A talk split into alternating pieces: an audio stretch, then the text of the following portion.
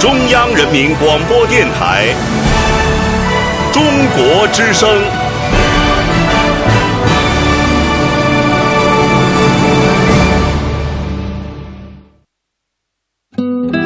岁月在电波中流淌，人生在音乐中升华。每天午夜时分，千里共良宵，与您共赴心灵之约。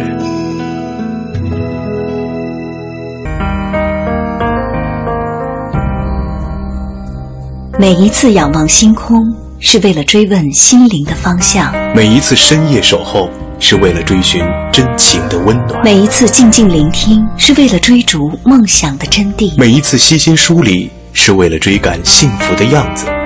在爱的路上，在爱的路上，我们都是我们都是追梦的孩子。这个夜晚，让心灵发光。千里共良宵，听清音。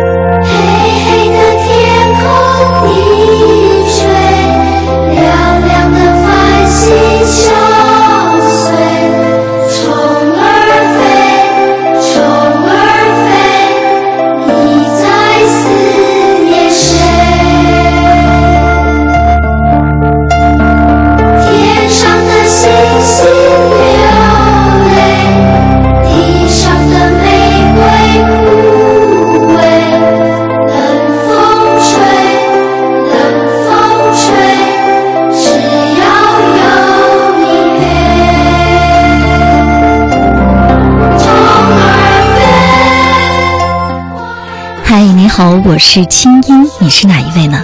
那今天过得好吗？二零一四年七月二十九号星期二，这里是中央人民广播电台中国之声正在为您直播的《千里共良宵》节目。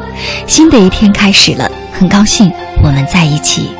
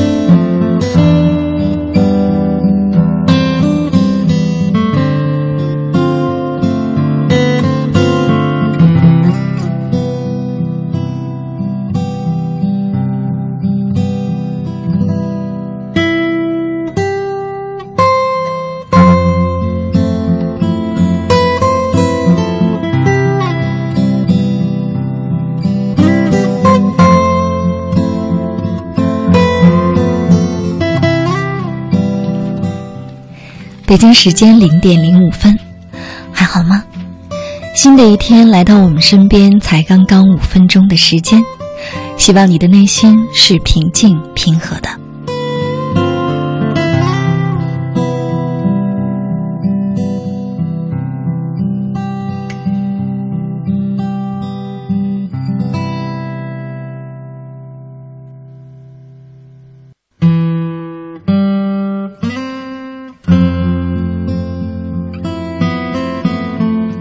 今天呢，在节目一开始，我们还是先来看一封听众来信。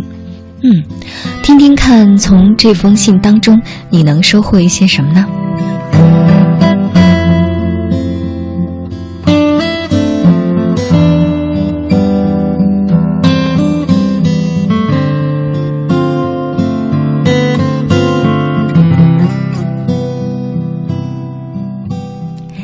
信上说：“青音姐你好。”在心情不好的时候，听听你的节目，看看你的微博，听听你的微信，心里就温暖很多。我跟男朋友在研究生最后一年相识，自然而然确立了恋爱关系。他来我老家工作的第一天，却向我表达了犹豫的想法，说我们可以再自由接触另外一些人，因为他认为我们俩都没谈过恋爱，而只有多经历一些人，才知道自己真正想要的是什么。当时我特别伤心。过了两天，他向我道歉，我哭了。他请求我原谅，我们就和好了。去年年底的时候，他跟我说，他跟办公室一个女同事很聊得来，跟我讲了他俩的情况，也承认是精神出轨。这两件事儿在我心里都留下了阴影。后来又逐步走上了正轨，可是过完春节又不好了，到现在我们吵架频率越来越高，吵到情绪失控。也婉约的说过要结束感情的话，但是最后还是和好了。我呢是一个特别忍让的女孩，特别迁就和包容他，在恋爱中有点太在意他，经常以他为中心。他脾气不好，不太会包容别人，再加上我们俩之间有些差别，比如想法和处理方式等等，所以呢，他就经常忍不住对我发火，也经常唠叨我。说我不会打扮，没主意，理解力差，不能跟他沟通等等。面对他对我的嫌弃和挑剔，我对他的容忍度也不能再像以前一样了。吵架成为了必然。他觉得跟他有关系的人他才会唠叨，陌生人他早就一笑置之不搭理了。我理性上觉得有道理，但是感情上实在接受不了他整天说我。因为我觉得除了这些之外，我很少得到他的体贴和包容。我们在一起两年了，也见过双方的家长，我们也很想最后能走到一块儿，但是这些问题总是解决不了。我到底要不要继续这段感情呢？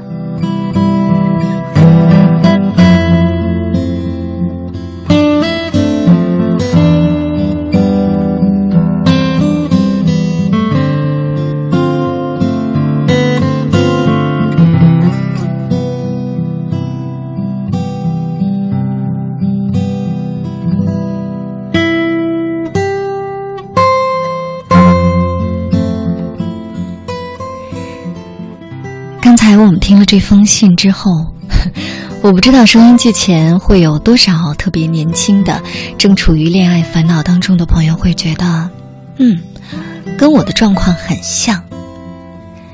但是呢，我们会发现啊，其实生活当中很多很多的情感问题，都和情感没什么关系。听上去貌似是恋爱的苦恼，但是呢，更像是。两个小孩子在过家家，嗯，你觉得我应该让你满意，我也觉得你应该让我满意。如果你达不到我的期望值，我们就不停的争吵。但是呢，又不分开，是因为我们不能忍受独处，我们已经习惯了有一个人在身边。所以呢，不管是你们的和好也罢，误解也罢，争吵也罢，现在的离不开也罢。听上去啊，其实和爱情没什么关系，这都是自我成长的功课。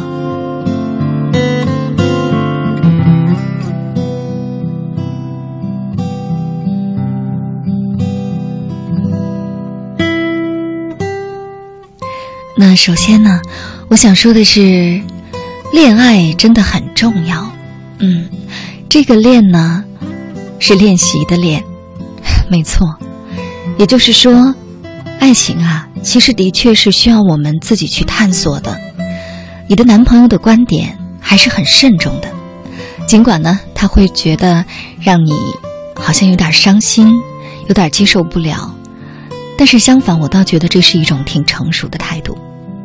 所以呢，从某种层面上来说，在恋恋爱方面，可能他比你要成熟一些。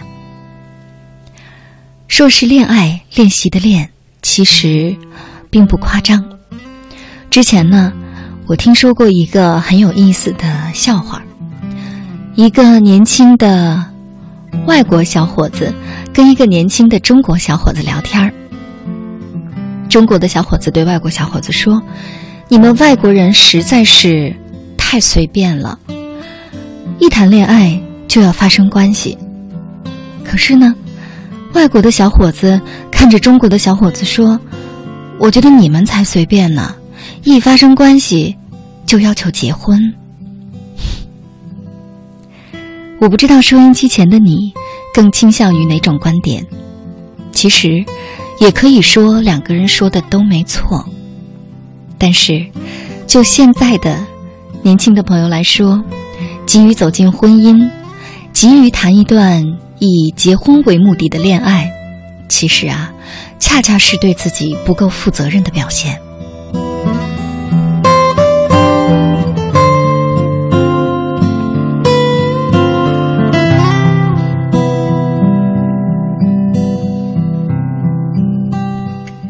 那第二点呢，姑娘，我想跟你分享的就是，在感情的世界里，假如说你真的想拥有一个伴侣，而且希望一辈子一直走下去的话，那你知道它意味着什么吗？它意味着你们两个人要不停的试错，嗯，也就是要不停的做一些错事儿，才能验证对方是对的人。假如说。他跟某一个女同事关系走得近了，这就等于出轨了。假如说你们中间曾经谁提过分手，这就是伤害了。假如说仅仅因为你们见过了家长，你们就觉得现在就应该绑在一起，应该谈婚论嫁了。其实啊，这些所有的观点，并不是真的在为感情好，而只是。特别的希望能够依赖一个人，好像是听上去更希望对方来帮自己完成爱情的梦想，但是自己究竟做了一些什么呢？你在信中说你非常的努力迁就和包容他，但我想或许你的努力迁就和包容，并不是出于爱，而仅仅是你不想让他离开你，所以呢？你在默默的忍受，但是委屈是不可能求全的。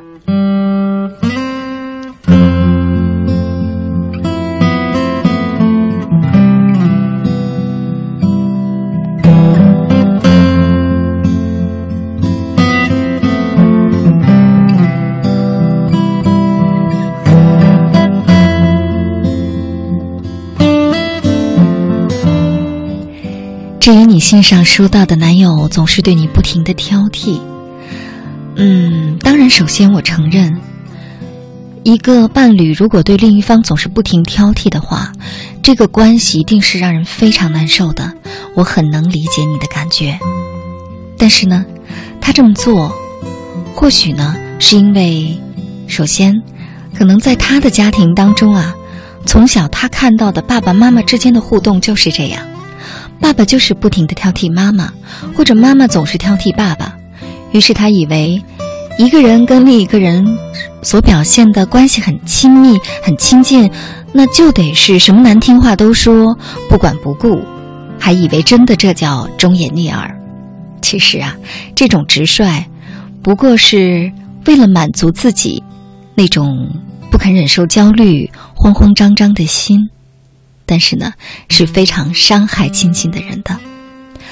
所以呢，或许他的挑剔，并不是真的蔑视你，而是跟他的原生家庭的父母的相处方式有关。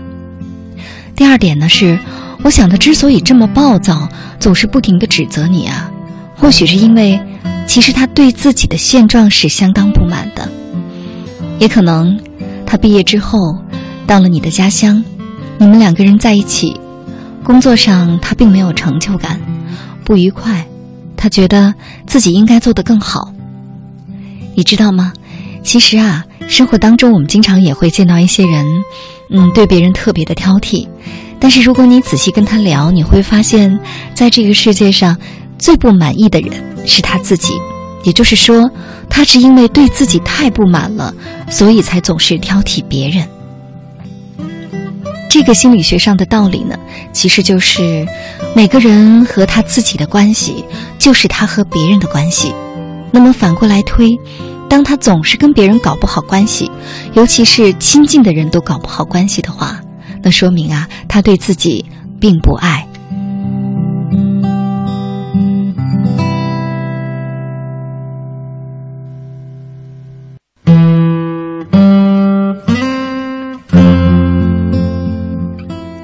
那最后呢？因为你们在信中提到了对的人，我想跟你分享一下，恋爱当中感情的世界里，究竟什么才是对的人？如果你找到以下的感觉，那我想你就找对了。第一，你跟他在一起，快乐的时候多，尽管也会闹别扭，也会吵架，也会有非常痛苦的时候。但是总体上来说，你们快乐的时光应该占了绝大多数，而且呢，这种快乐不是刻意营造的快乐，不是说他必须要在情人节的时候给你买一大束玫瑰花儿，或者呢，在众人面前让你觉得很有面子的表达爱情，或者你们一定要去做点什么，去看电影儿，或者说去看一些演出。或者呢，一定要去游乐场。总之，一定要制造惊喜才会快乐。对的人不会这样。你跟对的人在一起，做什么或者不做什么，只要两个人静静的待着，就很快乐。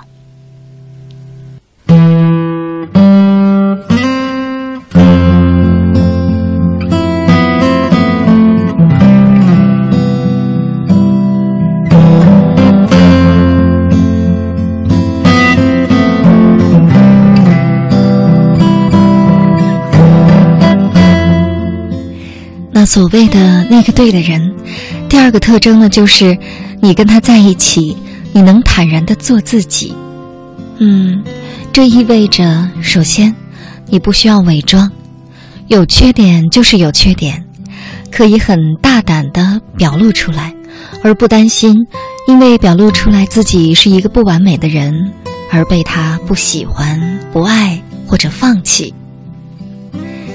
做自己还意味着。你跟他在一起的时候，你不再需要刻意的证明什么，你不需要一定要做点什么才证明自己很可爱，证明自己很勇敢，证明自己很善良，证明自己很有能力，证明自己是一个靠谱的人，证明自己是一个温柔体贴的好姑娘，都不用。你们俩完全不用彼此证明什么，能够坦然的做自己，还包括。两个人还可以互相鼓励着，让对方成为他自己，而不是成为彼此眼中的那个人。比如说，可能你非常的想做一件事情，你觉得这件事情如果做了，自己就会更加的增长自信，会更有挑战，更有突破，人生更加的丰满。他不会因为仅仅是他不喜欢，他就横加干涉，甚至威胁你说：“如果你这么做，由于我不喜欢；如果你这么做，就代表你不爱我，我们就分手。”他会鼓励你大胆向前，做你想做的事情，而且会跟你说：“你无论做什么，我都会支持你的。”这就是你能够坦然的做自己。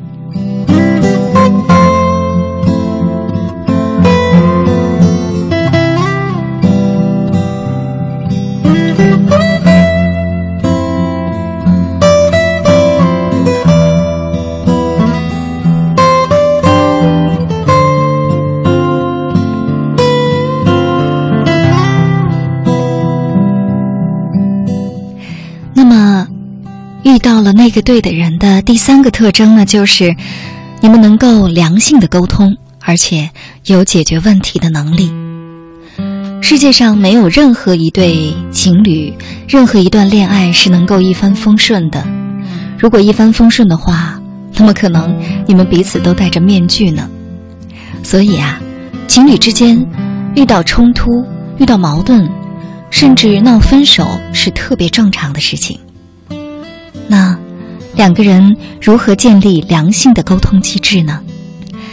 有这么以下三点，你可以做一下对照，或者呢，在今后的恋爱当中努力的把它培养起来。第一，就是你们俩之间要建立一个表达需要的机制。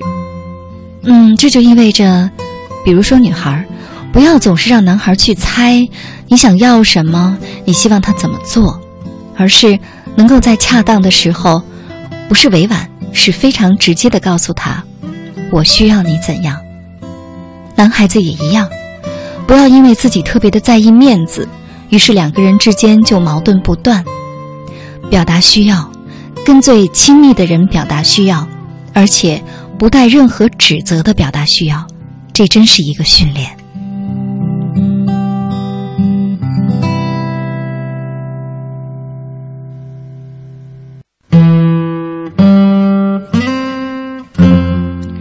良性沟通机制的第二个部分就是称赞机制。我们说呀，人性就是每个人都爱听好听话，谁不愿意别人称赞自己呢？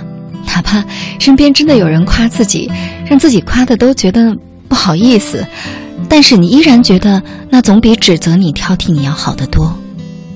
所以呢，你要做一个舍得称赞对方的人，不要在心里想“我才不夸他呢，我夸了他，岂不他就骄傲了？”其实啊，你有这种想法，说明你对自己不是那么自信。如果你真的很有自信，你无论怎么称赞他，你都会觉得他是能够陪在你身边的人，他不会因为你称赞了他，他就不是他了。称赞会让关系变得更好，这也是情侣之间的一个非常非常重要的联系。试试看，每一天称赞对方一点，慢慢的变成三点，慢慢的再多一些。如果两个人经常性的用称赞来当做糖果彼此给予的话，两个人怎么会不甜蜜呢？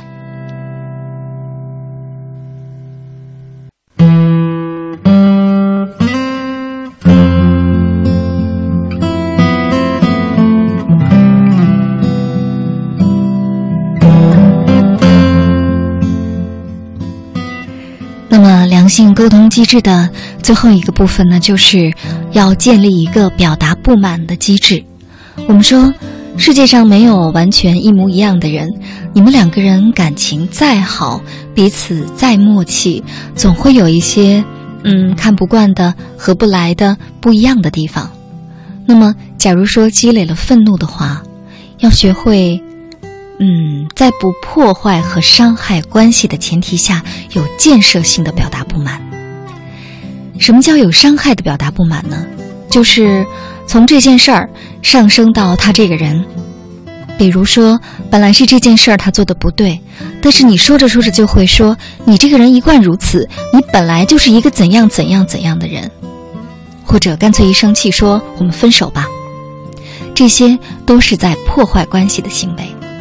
原本你前面说的话可能有一些道理，但是就是因为你甩出了这些像巴掌一样的话到了他的脸上，所以呢，哪怕是碍于面子，你前面说的对的话，他也不愿意再听了。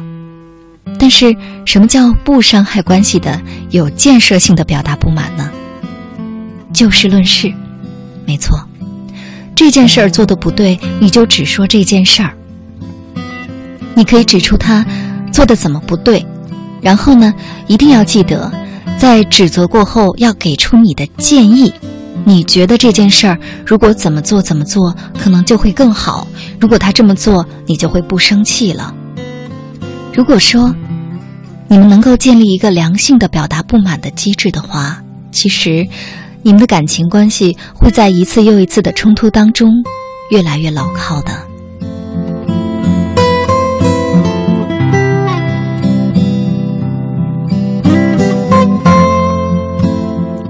那说了这么多，我不知道姑娘你有没有真的能够反思你们的关系，能够记下来，或者呢，把对方努力培养成一个对的人，或者干脆拉他来听一听今晚节目的录音，嗯，让他也对照一下自己哪些方面做的还不那么好。其实啊，两个人能够陪伴在一起，我不想说这是缘分。我只想说，这是一个特别好的成长机会，因为有一个人能够像镜子一样，让你看到你你在跟别人相处的过程当中的那些缺失的、需要成长的部分，而且他又没有让你交学费，多好。所以啊，也可能现在你们的关系会让你很难受，但是我想现在你要想的不是要不要继续这段关系，而是从刚才我帮助你的梳理和分析当中，你觉得你们还能建设性的做一点什么？其实。我想，在我们漫长的生命路程当中，比结婚更加重要的是，成为最好的自己。祝福你们。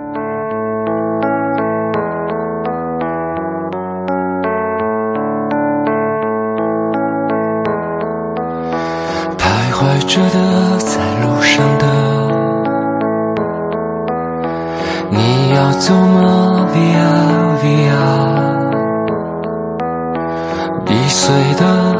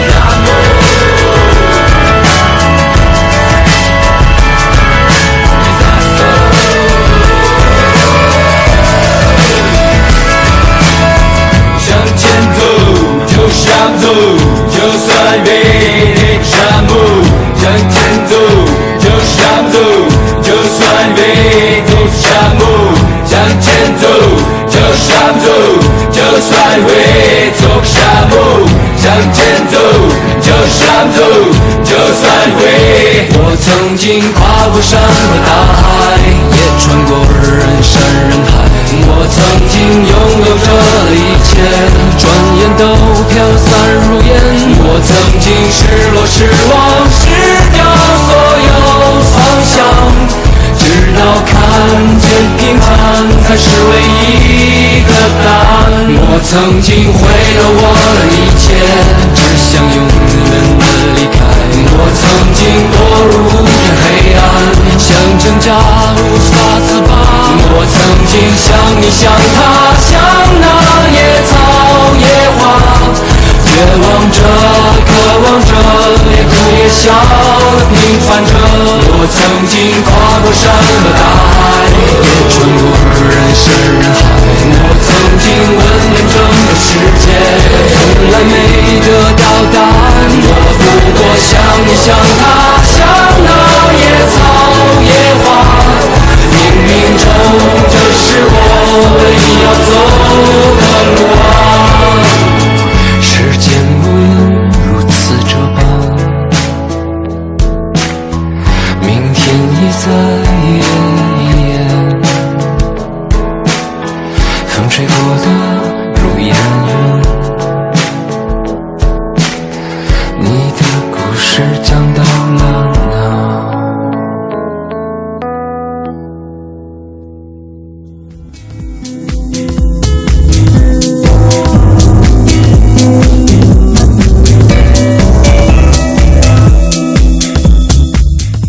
我是清音，你有以下方式可以找到我：第一，公众微信，打开你手机上的微信，按右上角的加号键，点开添加朋友，在查找公众号中输入“清音”，青草的青没有三点水，音乐的音，排列在第一个的清音就是我，添加我为好友。每天晚上入睡前，你将通过微信听到我发给你的晚安心灵语音。我用我的声音和心灵感悟陪伴你和每一天说晚安。同时，在每周一晚间的直播节目当中，没错，就是现在，你还可以通过向我的微信发送语音或文字给我留言，参与到节目的互动当中来。如果你的留言足够精彩，你将会在当晚的直播中听到你自己的声音。第二，新浪微博。打开新浪微博，搜索“清音”，我每周的话题预告和每天的生活点滴都会第一时间分享给收音机前的你。第三，打开电脑给我写信，我的电子信箱是“清音”的全拼 q i n g y i n at c n r dot c n，告诉我你的心事。当然。如果你不那么着急，还可以把信写在纸上，贴上邮票，寄往北京复兴门外大街二号中央人民广播电台中国之声新音收，邮政编码一零零八六六。你的心事，你的故事，有我愿意听。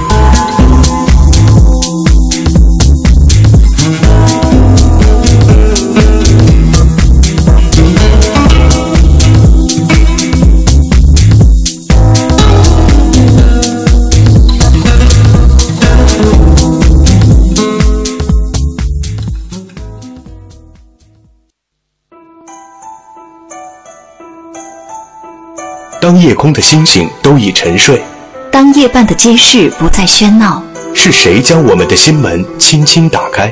电波荡起涟漪，游弋你我心田。夜半时分，千里之外，虫鸣风动，花落花开，千里共良宵。听清音，稍后继续呈现。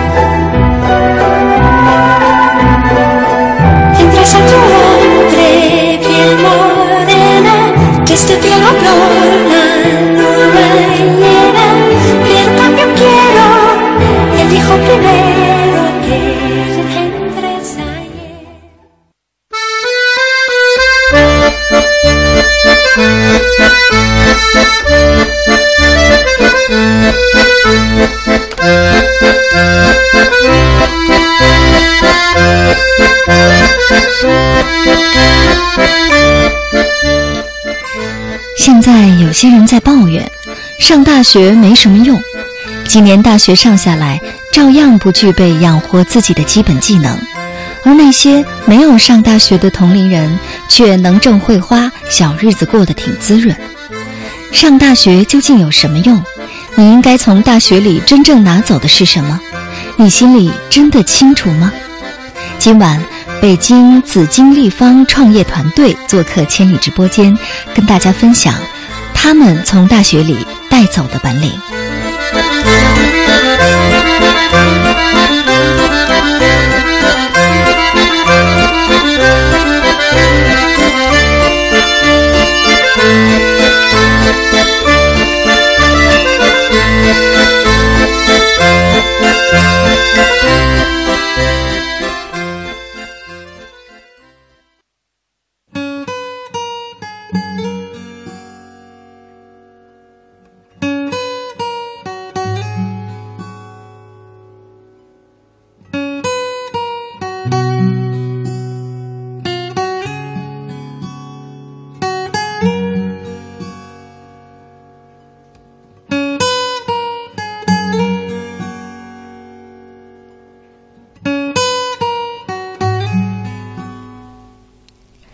北京时间零点三十六分，欢迎回来。您现在听到的声音来自首都北京，这里是中央人民广播电台中国之声正在为您直播的《千里共良宵》节目。我是今晚的主持人清音。嗯，今晚我们的节目呢，接下来正式进入今晚的主题，嗯，叫做“上大学有什么用”。我也看到在公众微信的后台呀，有一些朋友说，又是上大学，我不是大学生，跟我没关系，所以我就不听了。还有的朋友在抱怨说，你怎么老做大学生的节目呢？嗯，首先呢，我想告诉大家的是，《千里共良宵》啊，是一个一周七天播出的节目，每天有不同的主持人为大家主持，每个人有不同的风格。所以呢，假如你真的觉得今天晚上的节目对你没什么用，我倒觉得换来一个好梦，早点睡觉是一件特别划得来的事情。嗯，第二点呢，就是其实从上周开始，我开始做大学生创业的系列话题，我会连续做三集，是因为一方面呢，我知道现在正值暑假，一定有很多刚刚拿到录取通知书的准大学生们。完全不知道接下来几年的大学生活究竟意味着什么，甚至将来读研、考博士，想要一个什么样的人生，在心里都是完全迷茫的。所以我希望我的节目真正有料，能够帮到他们。与此同时呢，说到创业，现在是一个特别鼓励个人创业的年代。其实不管你是不是大学生，我想。我们可能每一个人都会纠结于，到底是自己出来创业，还是给一家公司打工；到底是自己当老板，还是永远当打工仔。所以呢，我也非常的期待收音机前的你。假如你对你的人生有梦想，嗯，或者我再说的直白一些，你想通过自己的双手赚更多的钱的话。我觉得这几期节目啊，这些非常非常年轻的创业者们都会给大家很多的启发的。那接下来我们就来认识一下今天的这几位嘉宾吧。在介绍他们之前呢，我先介绍一下我手里拿着的一个小物件儿。嗯，这个东西呢，收音机前的各位看不到，因为是广播。对，但是呢，大家如果现在登录微博比较方便的话呢，可以看一看我的微博，发了一张照片。是一个橙黄色的小飞机，嗯，非常非常的精致。可是你知道吗？这个飞机啊是打印出来的，而且呢，开发研发这个打印机的团队今天就坐在我们的直播间里。我先介绍一下他们刚刚发生的一件可以说是特别骄傲的事儿啊，就是在刚刚过去的七月十九号，二零一四。英特尔清华全国大学生创新创业实践夏令营在清华大学落下了帷幕。来自清华大学的紫金立方 3D 打印团队斩获了大赛的特等奖。在夏令营当中呢，获得优胜的三支队伍将于今年十一月份启程征战英特尔全球挑战赛伯克利总决赛。也就是说，今天坐在我们直播间的这四位小伙伴，他们将会代表中国，与来自美国、俄罗斯、印度等十多个国家的大学生创业精英同台竞技，分享交流。所以呢，在他们出发之前，今天晚上把他们请到直播间里，我们来听一听他们的创业经历，也听一听他们啊，这几位从大学里究竟带走的是一些什么。那先请他们四位非常非常年轻的创业者，先跟全国听众先打个招呼吧。哪位先来？嗯，大家好，我叫王世栋。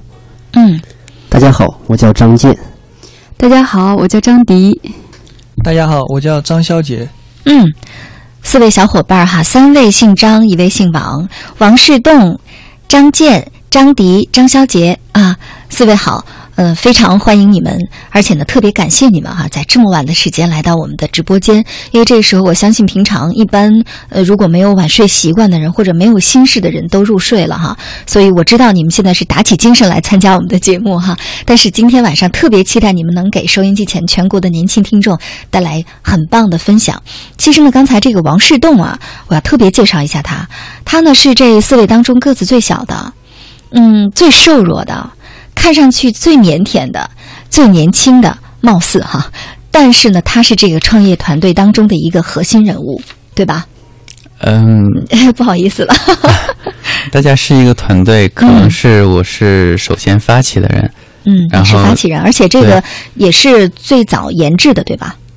嗯，因为刚开始是，呃，我先先想到做三线打印机这个事情，嗯、然后只能刚开始的时候就自己一个人去做。但是这些小伙伴加入之后，就是研发的进度啊，呃，整体进度就会提升很快。也是大家加入之后，这件事情才能够慢慢的做成。嗯，呃，曾经我看到资料上说呢，这个王世栋啊是一名资深的技术爱好者，嗯、呃，喜欢制作一些别致的智能设备，比如说我们听听啊，比如说电子鼠清理器、无线充电装置，而且呢，第一台打印机啊就是他在实验室独自创作出来的，吃住一个月都在实验室，最后呢，这台打印机很快被一位留学生买走，带到了南美洲，那真的是非常棒哈，你们的。开始创业的那那样的一些经历呢，就让我们听起来觉得非常的振奋。那我们话题呢，还是从你们的大学生活开始说起哈，因为我知道这四位当中呢，两位刚刚毕业，对吧？呃，其他两位还在读哈，嗯、呃，一位在读硕士，一位在读博士。那你们刚刚走进大学的时候，比如说我们在时光倒流到 N 年前哈，你们刚刚拿到大学录取通知书的时候，那个时候你们对未来就业是怎么看的？你们那时候有创业的概念吗？呃，嗯，那我先说吧。嗯嗯，其实我是一个比较保守的人，然后不愿意特别去冒险。嗯，但是我从小呢就有一个创业梦，可能是家庭环境的影响吧。嗯嗯，我父母啊是从我小时候一直都是在做生意的，就就生活在这个氛围当中的话，嗯就一直想做一份自己的事业。嗯、但是刚入大学的时候，可能还对创业。没有一个更全面的理解，嗯、也是从家长那个受家长影响，觉得创业可能就是做一些东西，卖一些东西，嗯，就做买卖。做买卖，对，这是一个最初的对创业的一个理解哈。对对对对。那那时候你你们为什么会想到做买卖？因为我们知道这大学生啊，一进入大学有一种非常。那很很好的自我感觉哈，天之骄子，大部分可能都会觉得，尤其是你们都是名牌大学的毕业生，可能大部分都会觉得，那嗯，我们就是进大公司啊，呃，当职业白领啊，嗯、呃，或者呢是去做公务员啊，这不是听上去更体面吗？做小买卖，我觉得好像一般大学生不太容易有这样的思路吧。嗯，我是觉得做自己的事情，或者说为自己的事业去拼搏的话，就会特别的卖劲儿。嗯嗯、呃，就是为了自己的理想或者是梦想的话，你会呃付出百分之一百二的努力去完成你的梦想。嗯，所以说，我觉得如果我想发挥我最大的价值，为这个社会创造最大的价值的话，我是更想去做一份自己的事业。就是从一开始就想当老板，不想给人打工，觉得那种呃穿着呃西服呃迎来送往的工作，或者看上去貌似依赖一个机构很体面的工作，那个不叫梦想，对吧？嗯，我觉得是在，可可能说的不太好，可能是觉得是在为别人圆梦。嗯，说的非常直接，说的很好。其他三位也说说。张健，刚才我在跟这个王世栋聊的时候，你一直在在偷笑哈、为什么？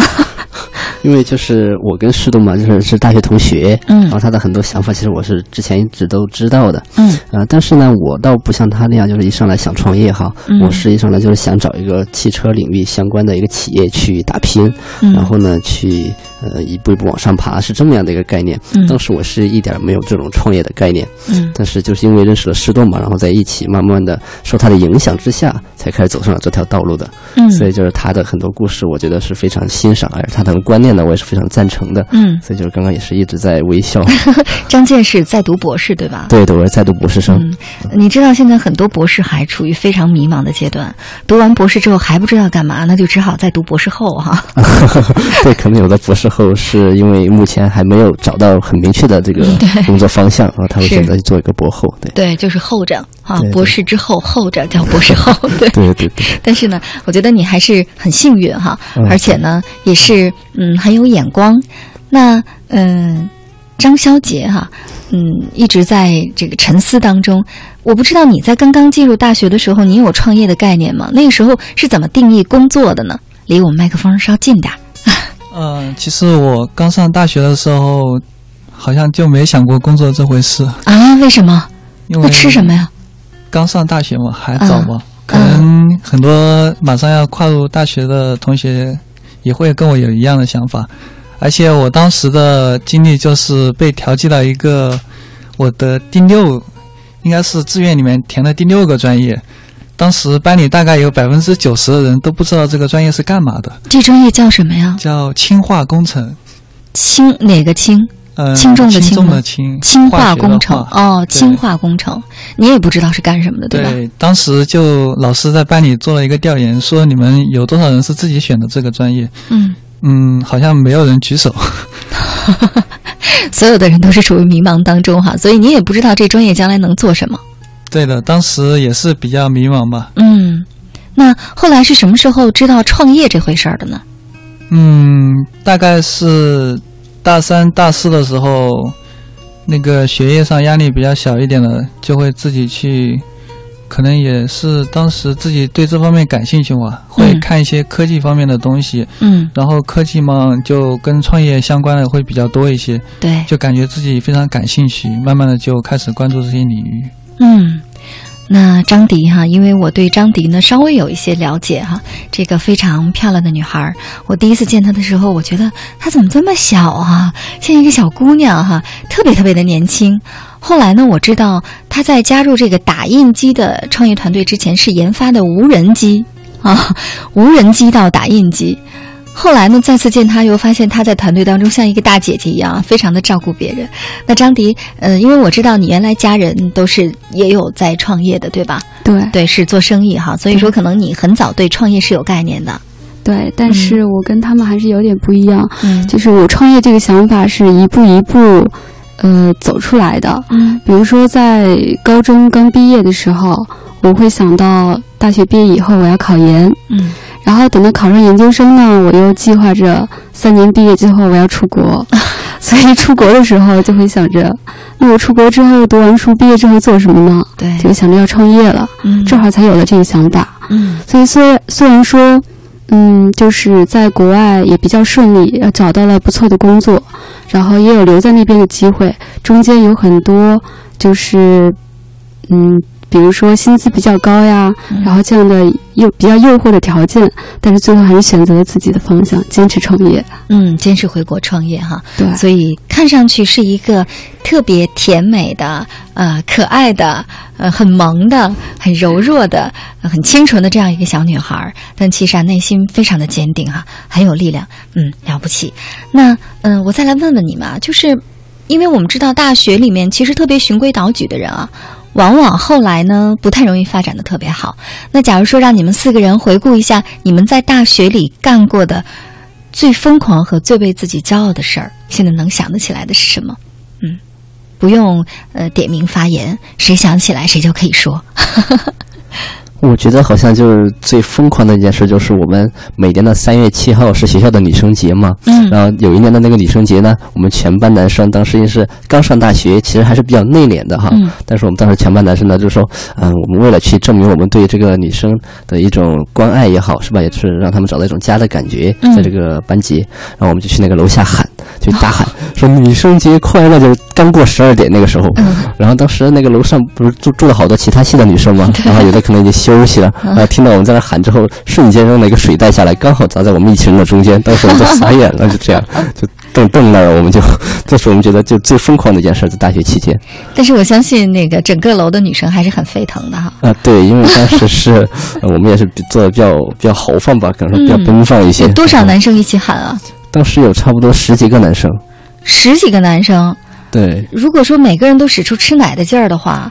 我觉得这声音还是够劲儿的哈。对，就是，而且尤其是在这个时候，对吧？对，很寂静的那个 夜晚，然后我们在那喊，然后就是声音特别大，几乎整个校园都听得见。是，对，嗯，挺好玩的。那，嗯，王世东，嗯，好吧，我我我看到这个 比较疯狂或让自己感觉骄傲的事物，嗯，我想到可能还是就是今天的主题吧。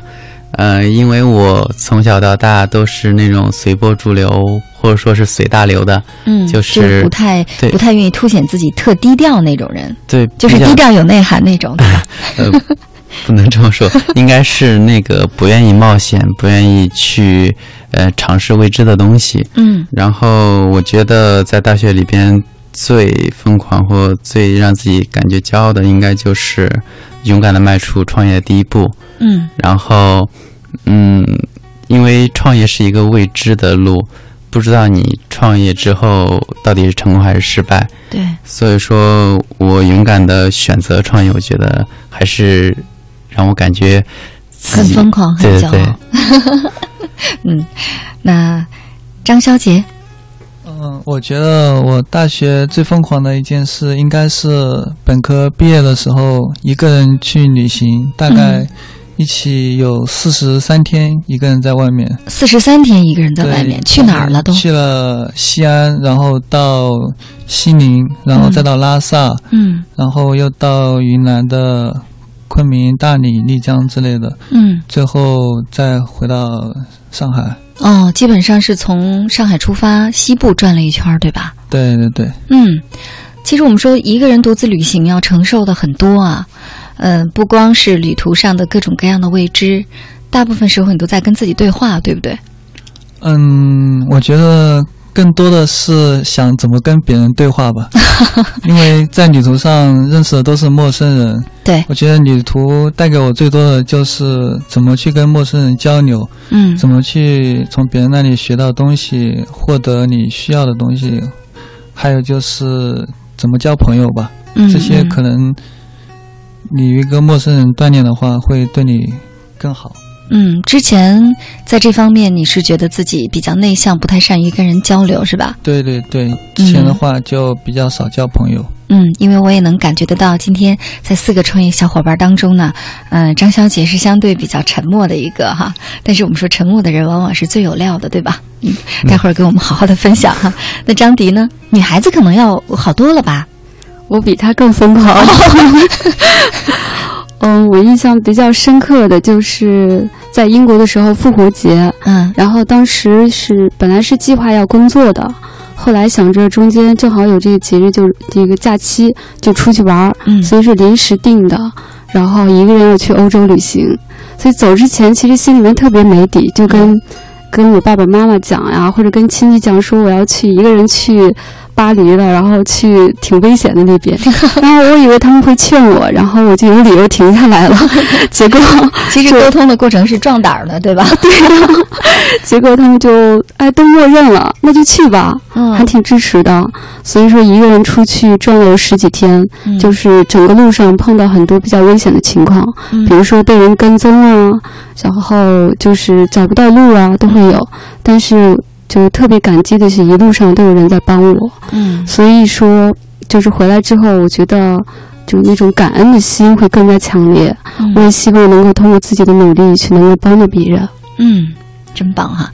听上去，其实，在大学里啊，能够做的疯狂的事儿呢，我来总结一下哈，不外乎第一，呃，跟异性有关，对吧？甚至跟恋爱有关，对，呃，跟情感有关哈，就是真的是，嗯，为这个吸引女生的注意呀、或者是为了爱情啊搏了一把啊，这是一个疯狂的事情。第二点呢，就是旅行，因为我想现在可能大学生很愿意出去旅行哈，不管是在国内旅行还是在呃国外旅行，而且现在非常的流行一种概念叫间隔年，就是可能旅行前、旅行后回来你会变得非常的不一样哈。那么其实，在假期当中，大家利用暑假呀，也照样可以进行一个旅行。我觉得哪怕你走不了太远。在自己本省先转一转 哈，拿着地图是吧？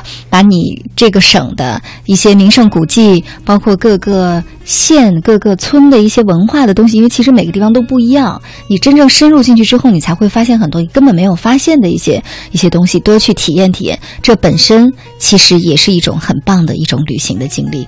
那除此之外，还有更加重要的哈，或者说更棒的、更疯狂的事儿，就是独自创业，对吧？拉着小伙伴一起干点挣钱的事儿。那咱们来轻松一会儿哈，听首歌。歌曲之后呢，我们来聚焦他们的三 D 打印机，一个非常神奇的玩意儿。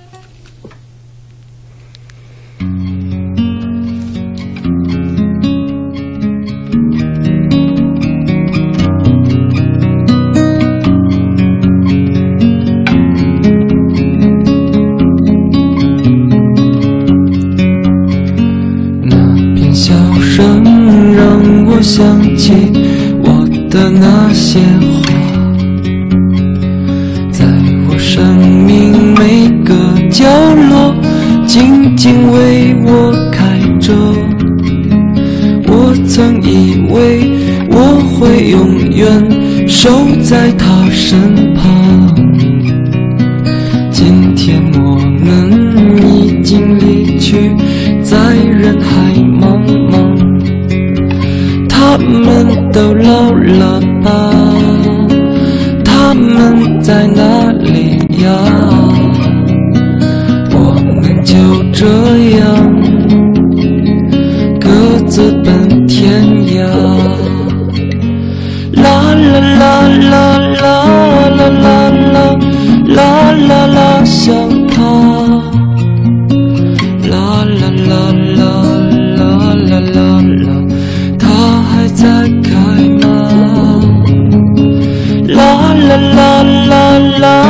啦啦啦啦啦，去呀！他们已经被风吹走，散落在天涯。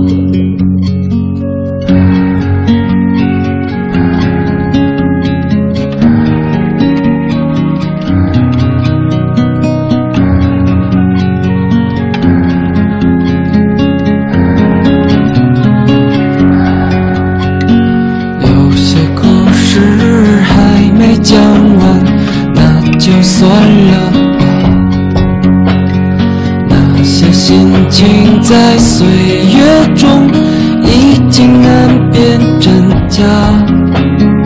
如今这里荒草丛生，没有了鲜花。好在曾经拥有你们的春秋和冬夏，他们都老了。上大学有什么用？那收音机前的你，你想自主创业吗？你觉得创业需要具备哪些本领？哪些本领是能从大学里带走的呢？欢迎大家继续的参与讨论，通过我的公众微信“清音”发来文字留言，我在这边就看得到。嗯。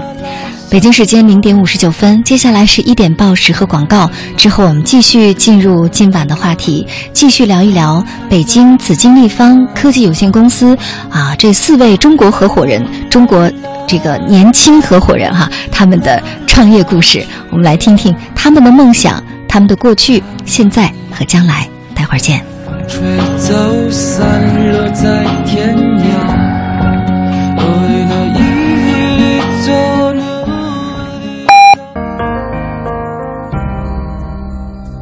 每一次仰望星空，是为了追问心灵的方向；每一次深夜守候，是为了追寻真情的温暖；每一次静静聆听，是为了追逐梦想的真谛；每一次悉心梳理，是为了追赶幸福的样子。在爱的路上，在爱的路上，我们都是我们都是追梦的孩子。这个夜晚，让心灵发光。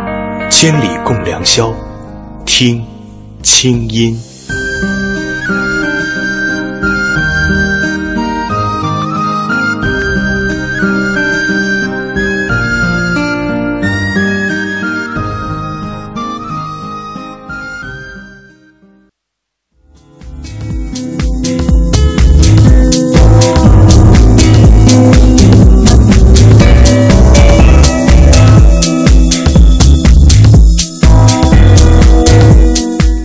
我是清音，你有以下方式可以找到我：第一，公众微信，打开你手机上的微信，按右上角的加号键，点开添加朋友，在查找公众号中输入“清音”，青草的青没有三点水，音乐的音，排列在第一个的清音就是我，添加我为好友。每天晚上入睡前，你将通过微信听到我发给你的晚安心灵语音。我用我的声音和心灵感悟陪伴你和每一天说晚安。同时，在每周一晚间的直播节目当中，没错，就是现在，你还可以通过向我的微信发送语音或文字给我留言，参与到节目的互动当中来。第二，新浪微博。打开新浪微博，搜索“清音”，我每周的话题预告和每天的生活点滴都会第一时间分享给收音机前的你。第三，打开电脑给我写信，我的电子信箱是清音的全拼 q i n g y i n at c n r dot c n，告诉我你的心事。当然，如果你不那么着急，还可以把信写在纸上，贴上邮票，寄往北京复兴门外大街二号中央人民广播电台中国之声新音收，邮政编码一零零八六六。你的心事，你的故事，有我愿意听。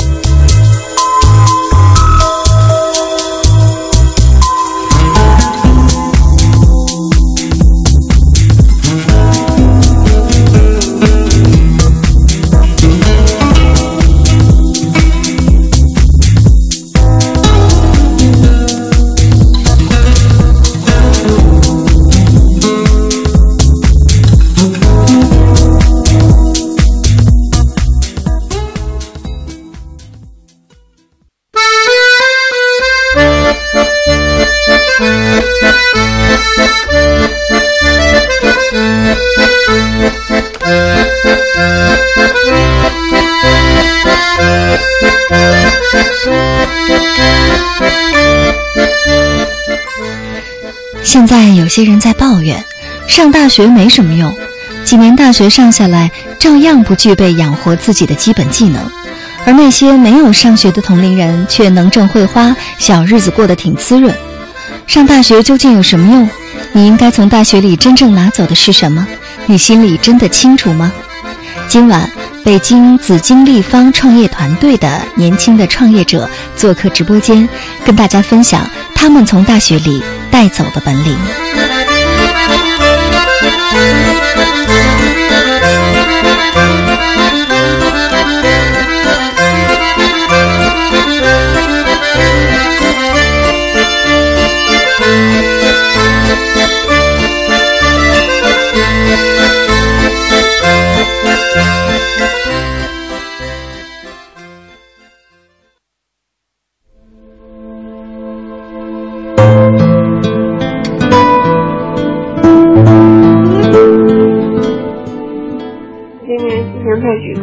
觉得自己上了大学没有用，觉得自己用处太少。我觉得我应该怎么样才能用处多一些呢？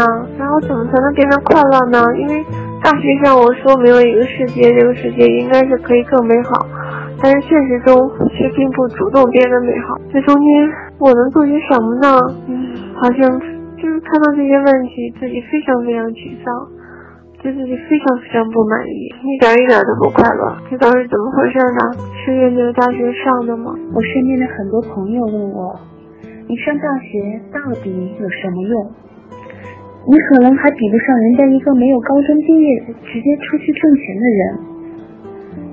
其实他们的这些话我不以为然，因为我深知大学可以开拓我的视野，陶冶我的情操。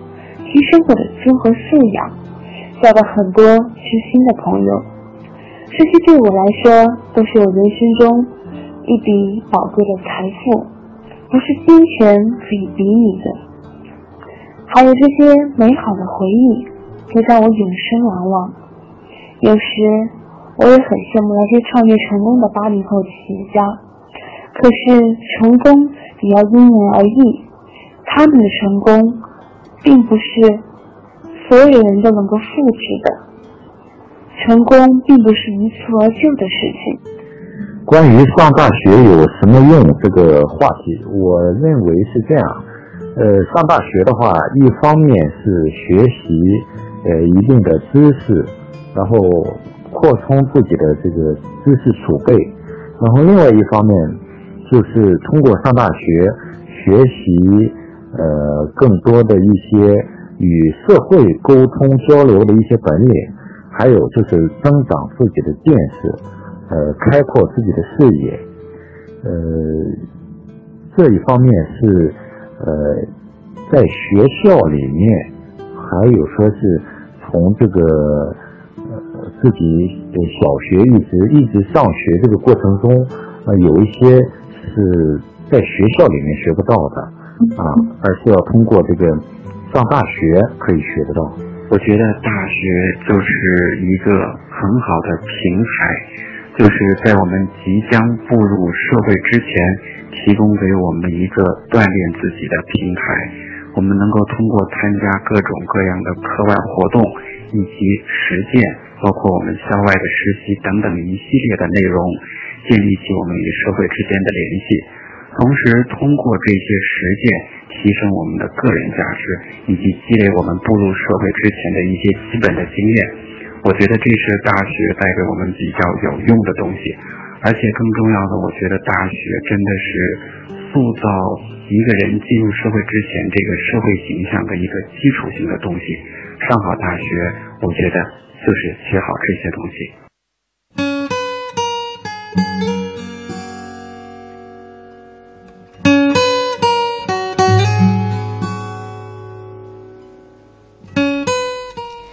北京时间一点零九分，欢迎回来。您现在听到的声音来自首都北京，这里是中央人民广播电台中国之声正在为您直播的《千里共良宵》节目，我是今晚的主持人清音。嗯，刚才大家听到的那些语音留言呢，就是我们的听众朋友啊，通过我的公众微信的后台发过来的，他们对今晚话题的看法。那上大学有什么用？收音机前的你，你是怎么想的呢？今天晚上，我们请到了北京紫金立方创业团队的四位年轻的创业者，跟大家聊一聊他们从大学里带走的那些本领。他们四位啊，刚才我已经做了介绍了，做的一个非常高新科技的一个产品呢，叫做 3D 打印机。嗯嗯，在这儿呢，我可以简单的介绍一下哈，就是呃。他们的公司呢是今年三月份才开始注册的，然后呢一直是在正常的轨道上发展，而且呢现在出售的一些打印机的零部件也都是他们的 3D 打印机制造出来的。嗯，与此同时呢，他们刚刚获得了天使投资的两百万的融资金额。啊，所以呢，其实是非常非常了不起的哈。那么最初啊，他们刚开始是在淘宝上出售自己研发的产品。三位创始人承担了创业初期的所有工作，包括研发、生产、发货、供应商联系，以及到百分百的贴心售后服务。一共卖出了两百多台机子，得到了大家的肯定和好评。那么，即便是今天比较专业的工作人员呢，一天也只能装一台机子。但是在当时啊，一天装十台，他们三位也拼到了。那二零一三年的冬天呢，留给他们的很多记忆是骑自行车往返在学校和校外临时工地的路上，因为除了繁忙的学术任务，他们还在创业。那接下来我们继续来聚焦四位小伙伴的创业故事哈。说到这个 3D 打印机，那刚才呢我已经给大家说了，那个我我手头有一个他们今天送给我的礼物哈，是一个塑料的橙黄色的非常棒的小飞机，据说呢是他们第一个作品哈，就送给了我，我特别的开心。那么这个小飞机的照片呢，现在就在我的新浪微博上，嗯，大家可以去点开看一看。那呃，在这儿我想问一问你们四位哈。三 D 打印机是个什么东西？我其实还是闹不明白，它都能打什么？能打杯子吗？能打麦克风吗？能打个电视机吗？能干什么呢？嗯，三 D 打印其实这个概念的话，我我也是接触的不是特别久，嗯，也就是就是前两年看那个十二生肖，然后看到成龙在。呃，做那些兽首的那些复制品的时候，嗯，运用到 3D 打印技术，嗯，然后那个时候呢，呃，只是纯粹一种感兴趣，然后后来慢慢接触之后呢，就慢慢发现 3D 打印其实不是只有科幻电影里边才会有的东西，哦，它是我们生活中确实是能接触到的东西，嗯嗯三 D 打印呢，它。是叫 3D 打印，但和平面的打印，嗯，还是有所区别的。它呢是一种新型的增材制造，它把一些呃没有形状的材料，通过塑形重新的把它给呃变成我们需要的形状。但 3D 打印呢，它嗯就目前的技术而言的话，它也是能做到形状。比如说你打印一个杯子是没问题的，嗯，呃，因为杯杯子没有一些。更为深的一些，比如雕刻呀什么的，没有这些哈。对对对，但是您说的那个打印一个麦克风，我们是可以打印出来一个麦克风的模型。哦。但是你对着麦克那个打印出来麦克风说话的话，它是不会收音的。对对对。对，因为它的原材料都是塑料的哈。对对对。那可能我们会觉得，那打印机呃打印呃塞进去的是打印纸，但是三 D 打印机塞进去的是什么？是塑料丝是吗？对对对，嗯，它塞进去的是就是原材料，因为三 D 打印最后出来的是一个实体，嗯，然后这个实体是需要有啊物质守恒嘛，你是需要有东西进去的，嗯，然后就是我们的原材料进去之后，它经过重新的塑形，然后把它给变成你想要的形状。就是只能打印塑料的东西是吗？啊，不是，三 D 打印呢，它是一个比较广泛概念，它有很多种的技术，嗯，呃。就是可以面向平民，就是平常百姓去开发的，就是我们现在正在做的 FDM 技术，它是熔融层堆积，就是把塑料丝给融化，融化完之后，然后再喷出来，按照一定的形状去喷，嗯，最后堆出来的也是塑料的，对对对对对？哦，塑料的还能打什么？嗯，布的，呃，棉布的可以吗？比如能打一个棉被吗？以后就不用弹棉花了。对，理论上，理论上，科幻了。理论上是可以的，就是呃。就是增材制造，如果你的原材料就是那种纤维啊，或者说嗯棉棉，就是那个棉花的纤维的话，嗯，但是能够把这些棉花三维呃就是纤维经过三 D 的塑形变成一种你想要的形状。嗯，看来我这个思路还是对的哈。对，嗯，也说明其实这个三 D 打印技术会越发展越先进，呃，将来真的会让我们觉得生活当中啊，呃，好像生活在一个科幻的世界里哈。塞进去什么东西，哗啦哗啦打出来就是你想要的哈。嗯，希望将来也能打印出，比如说电视机啊、冰箱啊什么的哈。那我们家里每人买一台，每家买一台 3D 打印机，一切问题就都解决了。那来跟我们说说，就是你们当初啊在创业的时候，嗯，虽然说看起来好像这条路走得挺顺利的，但是当时一定也有一些嗯挺难熬的时刻吧？嗯。那那我你来分配一下任务，谁来表达一下？呃，我我们都稍微说一下自己认为的那个困难的地方吧。好的。嗯，然后我是觉得，无论是团队内还是面向外面对客户啊，对其他的合作伙伴，都会遇到不停的会遇到一些难题或问题。嗯。像在团队内的话，因为研研发方向就是你一个团队必须就要就往一处使，必须确定一个你的研发方向。然后在这个呃这个环节的话，当然大家都会有自己的自己的看法。然后在统一团队内部的一些呃不同的看法的时候，嗯，确实是需要你必须要有说服力，你要让别人信服才可以。嗯，所以说就是最初的时候。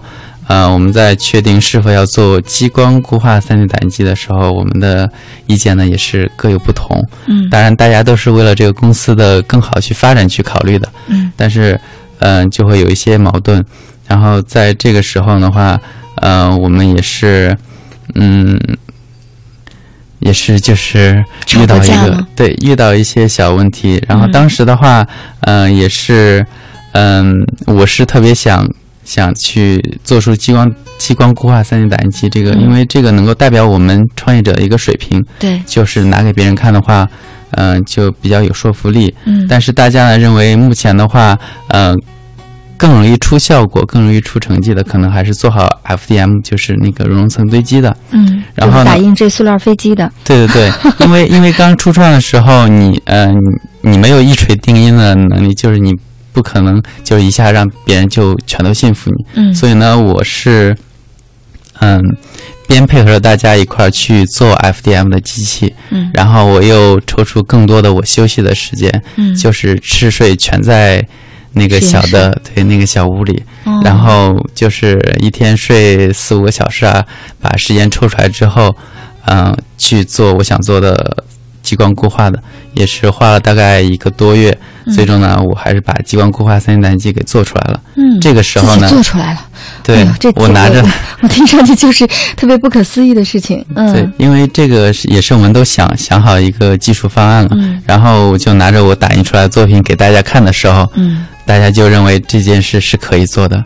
嗯，真棒啊！对，也就是说，其实王世栋是一个沉默的坚持的那种人啊。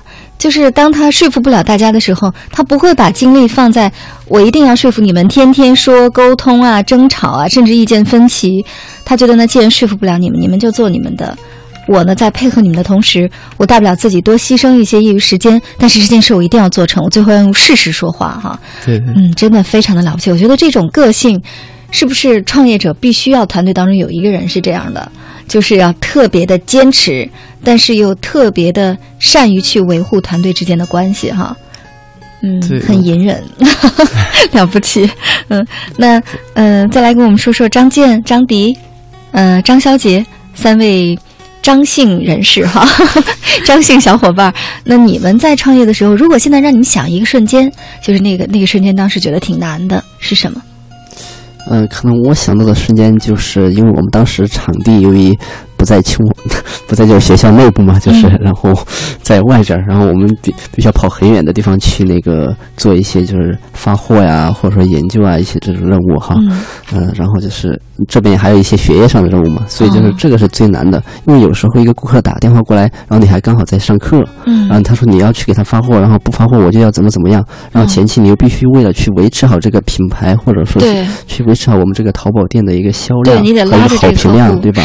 对，我们得去必须把顾客给抓住，是，所以我们这个时候是最困难的，而且尤其是像大冬天的话，我们可能本来在教室里边暖暖的这个上着课，嗯，然后马上顾客说你赶紧给我发，不发我就退货，不然我就给差评，然后就得赶紧跑过去再给他发一遍，对吧？嗯，这个是，所以那顾客绝对想象不到。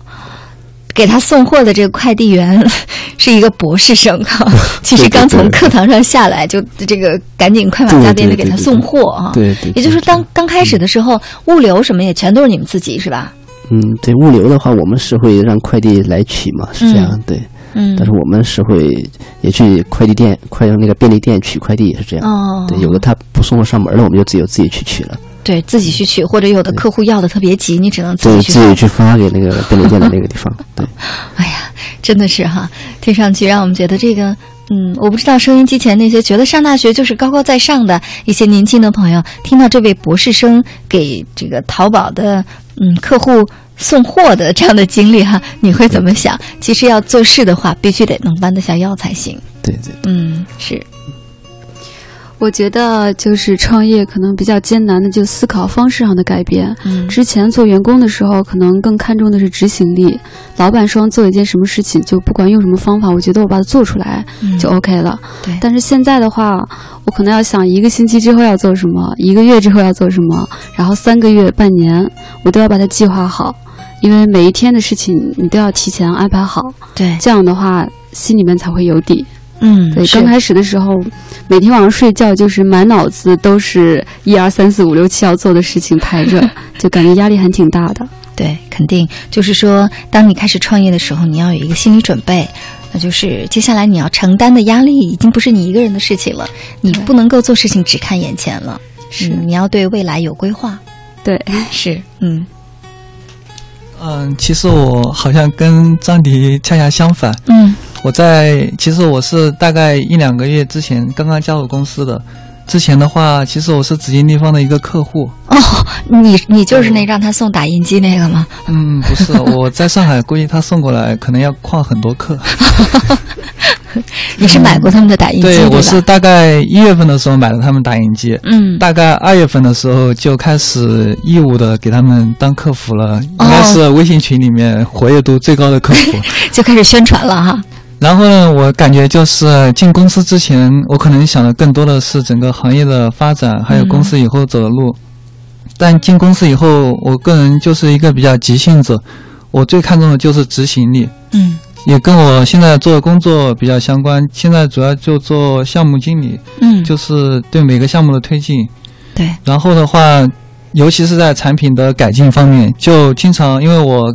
兼职客服比较多嘛，嗯，会遇到客户提到各种问题，而且我们前一款机器是一款 DIY 的机器，嗯，会经常有时候微信群里面就会铺天盖地的问题，然后每次我就把会把问题总结出来，然后就每一项改进我都希望马上就能推进，嗯，所以说我觉得就加入团队以后最最难解决的问题就是一个执行力的问题，但是后来的话。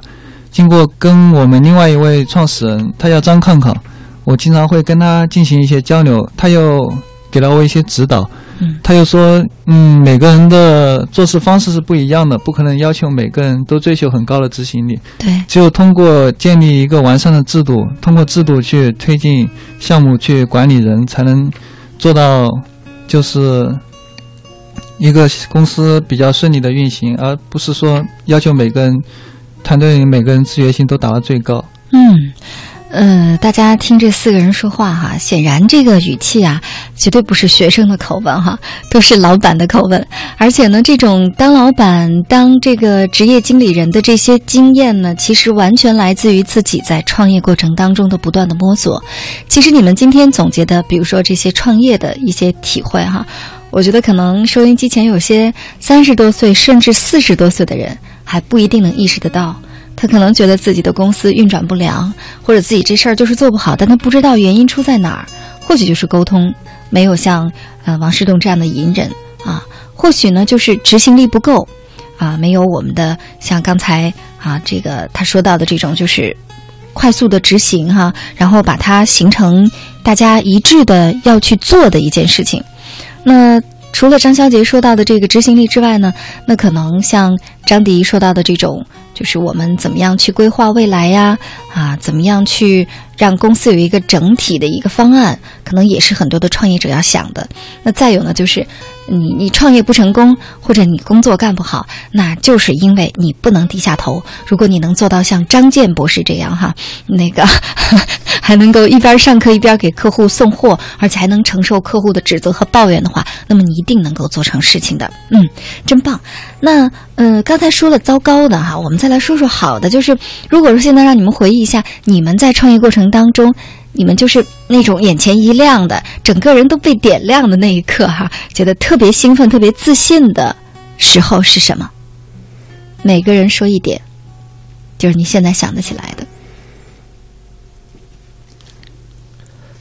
那我先说吧，嗯，我觉得就是。最开心的就是我们拿到那个天使轮的融资，嗯，因为当时我们是团队，对，团队人也比较少嘛，然后当时是一起差不多有四个人，嗯，然后是各自在忙各自的事儿的同时嘛，我们还得去见很多天使投资人，嗯，然后见完之后啊，就说啊，终于有投资了，然后我们可以就是做成更大的一个公司，然后把这个事儿推得更快，当时就是巨开心，觉得我们可能终于熬出头了。是张志浩那边给的投资，对对对对对，在这我要特意感谢一下张志浩老师哈，这。几位小伙伴也是通过他推荐到我们节目当中的，我们才能够了解这么这个尖端前沿科技的最新技术以及他们的创业故事哈。嗯，真棒。嗯，拿到钱当然很开心喽。除了钱之外还有什么？对，嗯，我最开心的应该就是目前的状态，我觉得挺挺兴奋的。嗯，因为我们扛过了就是天使轮之前的种种困难。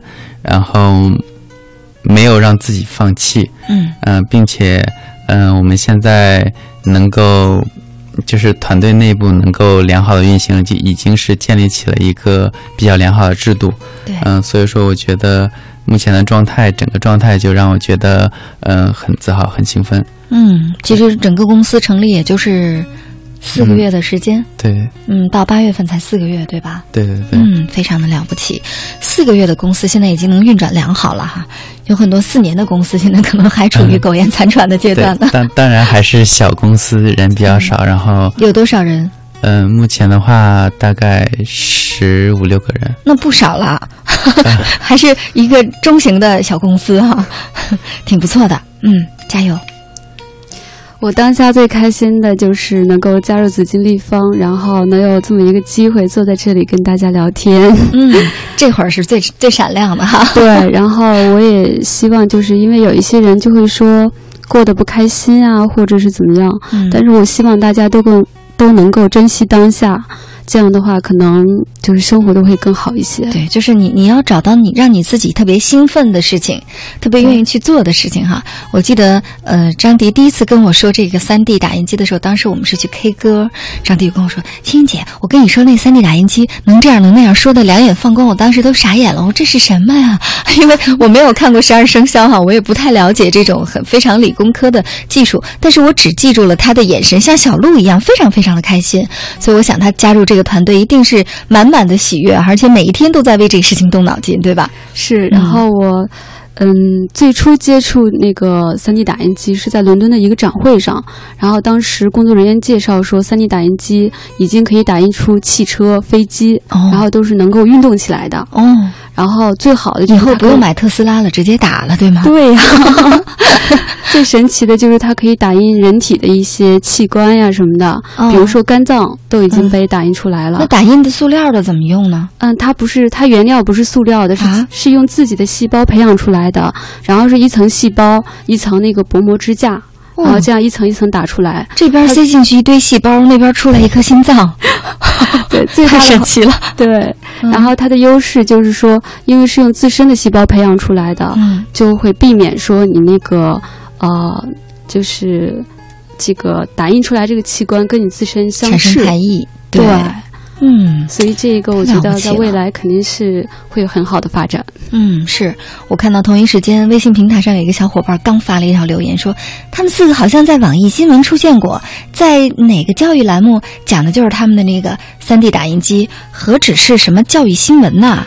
其实啊，在此之前，包括央视、北京电视台，还有各大网站，都已经聚焦过他们的创业故事啦。嗯，所以呢，今天大家在节目当中，如果你是第一次听到的话，我觉得还是一个特别棒的机会哈，可以近距离的接触这么高新科技、前沿的东西，而且收获一些创业的经验吧。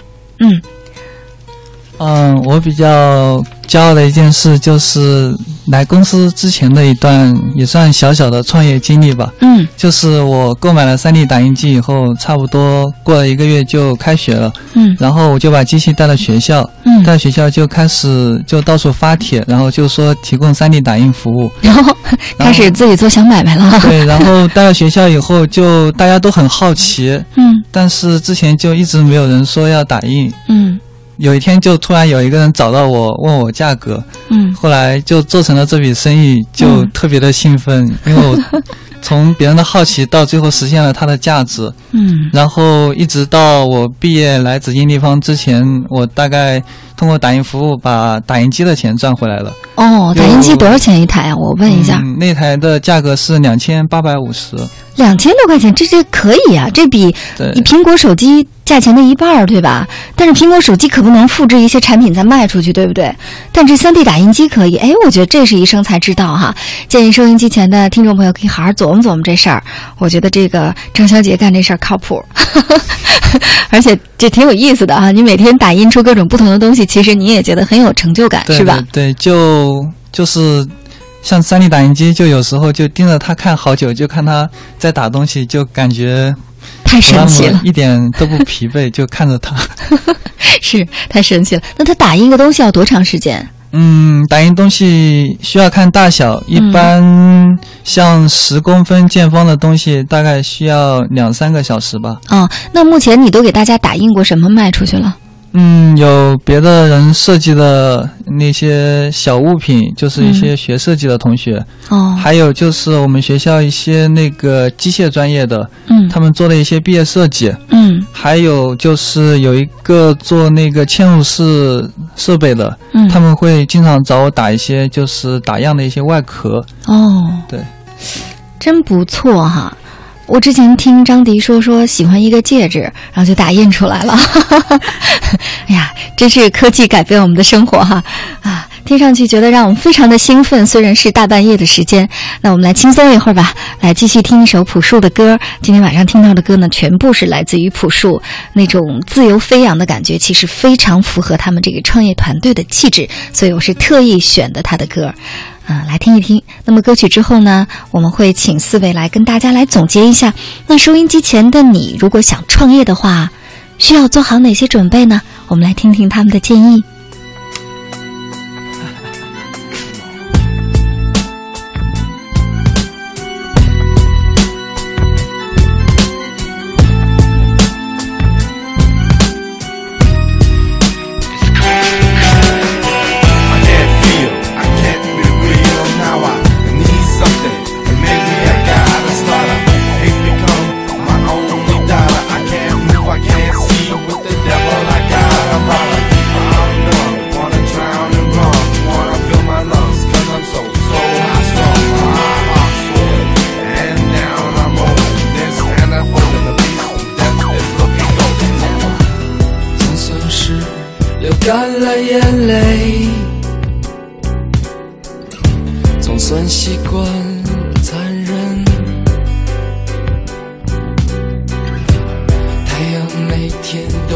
常升起，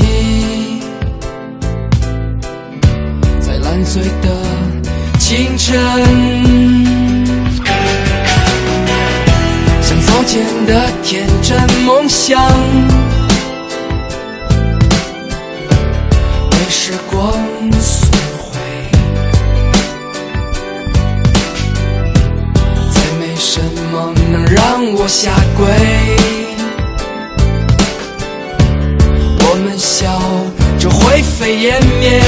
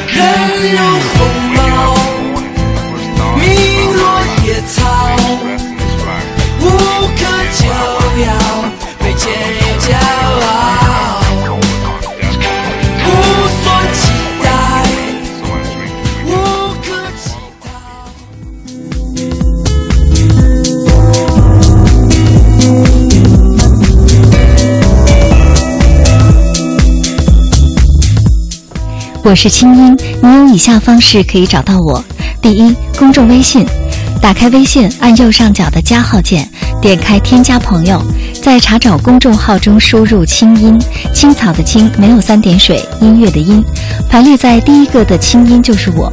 添加我为好友，每天晚上入睡前，你将通过微信听到我发给你的晚安心灵语音。我会用我的声音和心灵感悟陪伴你和每一天说晚安。同时，在每周一晚间的直播节目当中，你还可以通过向我的微信发送语音或文字给我留言。第二，新浪微博，打开新浪微博搜索“清音”，我每周的话题预告和每天的生活点滴都会第一时间分享给收音机前的你。第三，打开电脑给我写信，我的电子信箱是清音的全拼 q i n g y i n at c n r dot c n，告诉我你的心事。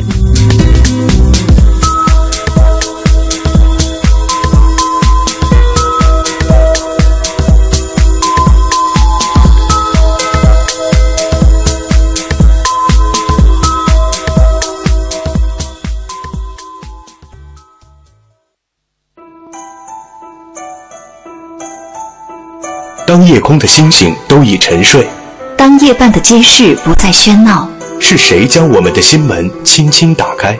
电波荡起涟漪，游弋你我心田。夜半时分，千里之外，虫鸣风动，花落花开，千里共良宵。听清音，稍后继续呈现。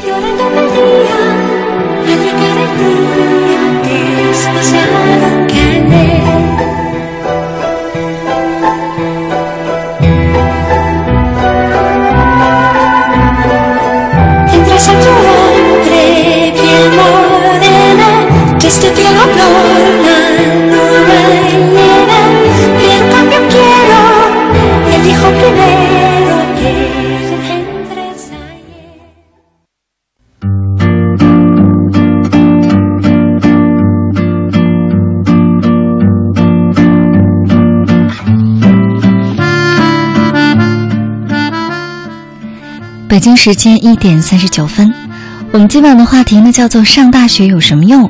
那我们来看一看收音机前此时此刻正在听着节目的小伙伴对这个问题是怎么看的。微信网友勇者制胜他说：“嗯，刚才听到这个创业团队的故事，这些孩子真了不起。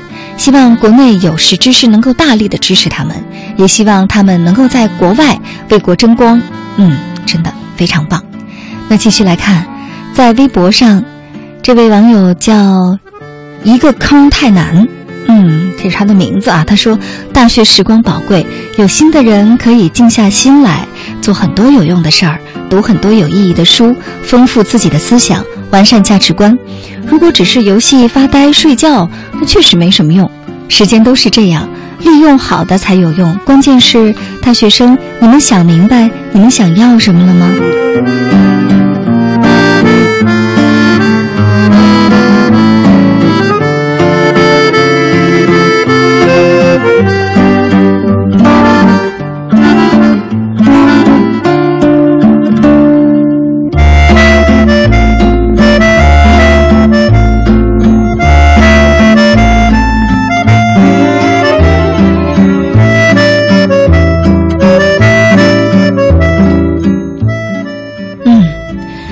到创业，说到 3D 打印机，我看到一时间啊，在我们的微信后台呢，大家变得特别的活跃哈。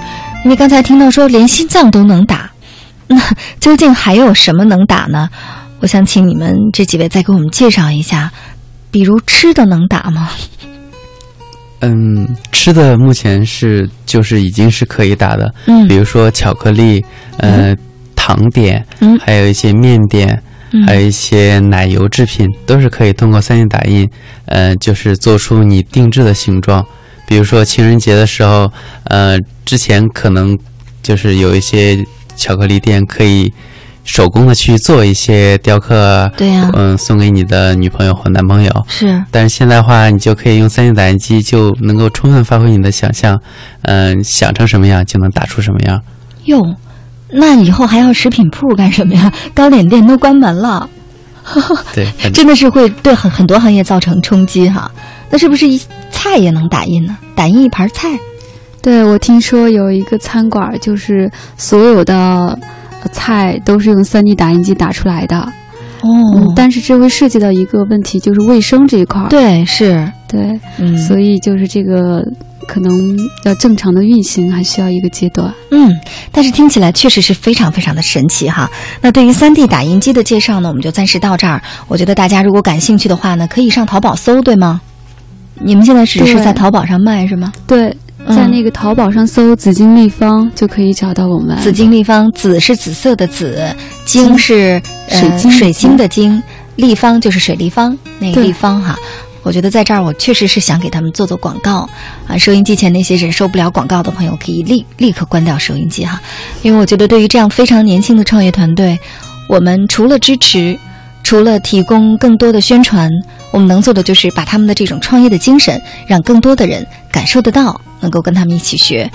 呃，来透露一下你们的年龄吧，我特别想知道你们分别都多大了，说一下年龄，你行吗？让我们也知道这是怎样的一个创作团队。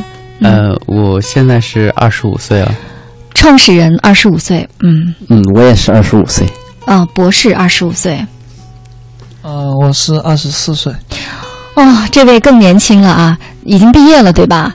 对。嗯，但是才二十四岁，刚刚加入。张迪，我啊，姑娘提提这个，你可以说二十五岁上或者二十五岁下。二十五岁小上，小上，也就是说你们平均年龄才二十五岁，对不对？